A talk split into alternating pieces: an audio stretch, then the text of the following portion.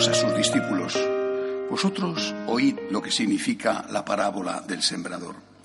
Si uno escucha la palabra del reino sin entenderla, viene el maligno y roba lo sembrado en su corazón. Esto significa lo sembrado al borde del camino. Lo sembrado en terreno pedregoso significa el que la escucha y la acepta enseguida con alegría, pero no tiene raíces, es inconstante y en cuanto viene una dificultad o persecución por la palabra, sucumbe. Lo sembrado entre zarzas significa el que escucha la palabra, pero los afanes de la vida y la seducción de las riquezas la ahogan y se queda estéril. Lo sembrado en tierra buena significa el que escucha la palabra y la entiende. Ese dará fruto y producirá ciento o sesenta o treinta por uno. Palabra del Señor. Hoy la Iglesia celebra una fiesta estupenda. San Joaquín y Santa Ana, los padres de la Santísima Virgen María, es decir, los abuelos maternos de Jesús. Eh, bueno, cualquiera que haya estado en Tierra Santa seguro recuerda con emoción la casa de Santa Ana, donde según la tradición en Jerusalén nació la Santísima Virgen. Es un lugar que, emociona, que, que toca el corazón, como tantos otros en aquella tierra bendita hay solo tradiciones con respecto a ellos, ni siquiera los nombres están recogidos en el Evangelio. Y sin embargo, es, eh, resulta lógico, aparte de la tradición, que la Santísima Virgen tenía que nacer en una buena casa. Y no me refiero a una casa rica o de alcurnia, no, me refiero a una casa santa la casa de un hombre y una mujer, dos esposos, dos esposos judíos fieles, devotos a la religión judía, a la palabra de Dios, a los mandamientos del Señor, tal y como habían sido revelados hasta ese momento.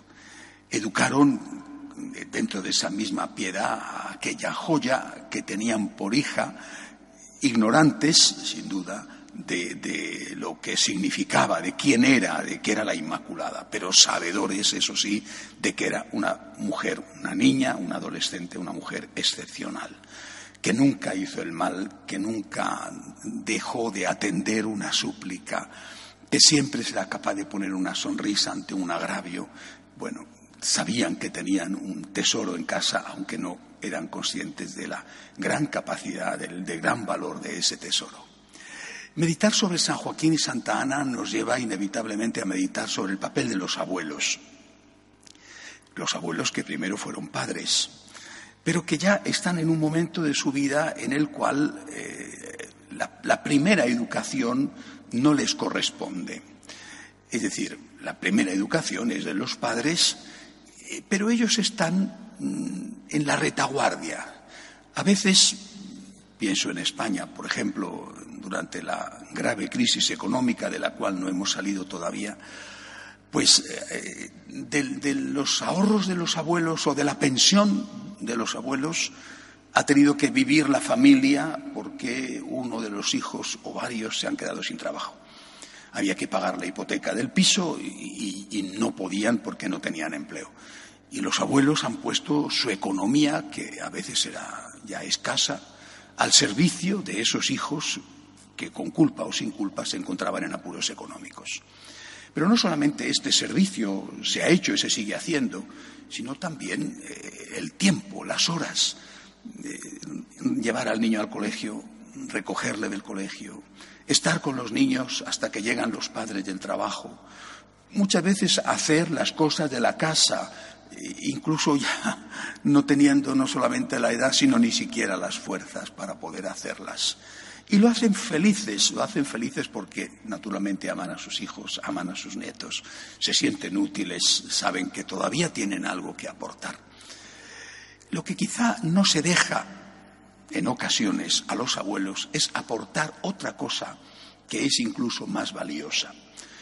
Se les recurre, se recurre a ellos para pedirles dinero o para pedirles tiempo, pero muchas veces se les prohíbe que transmitan la sabiduría que tienen.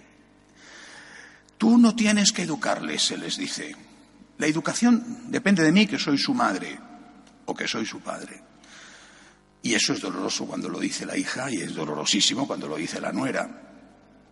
tú no te metas. Bueno, yo no me meto, pero sí que me estás llamando, es decir, me estás metiendo tú porque me estás pidiendo dinero o me estás pidiendo tiempo. Quieres que esté con tu niño, pero no quieres que le enseñe a rezar una de María. Quieres que esté con tu niño, pero no quieres que le enseñe aquello que ha sido para mí lo más importante en mi vida. Es decir, me estás reclamando ayuda, pero aquella ayuda, la verdadera, la importantísima que yo quiero ofrecer y puedo ofrecer, esa dices que no se la dé. Esto no es justo. Esto sí que es una manipulación de los abuelos. Eso sí que es una utilización interesada y egoísta. Eh, eh, tú no te metas. Bueno, pues si no me meto, no me meto, pero no me metas tú. No me pidas dinero y tiempo y en cambio no me deje, no me prohíbas después enseñarle a mi nieto, a mi nieta, aquello en lo que yo creo que es de verdad lo fundamental. Por eso creo que los abuelos tienen que ser respetados. Tienen que ser respetados en sus derechos, en el derecho no solo a eh, ayudar a los hijos y ayudar a los nietos, sino también a transmitir su sabiduría, lo más esencial de la cual es su fe.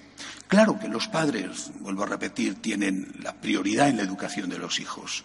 Por supuesto, no se puede decir que el derecho de los abuelos es más importante que el derecho de los padres. Pero los abuelos tienen también algo que aportar. Y eso que tienen que aportar es muchas veces un tesoro que los padres han perdido. Uno de los dos es hijo de esos abuelos, él o ella. Y, quizás se esmeraron en transmitirle la fe.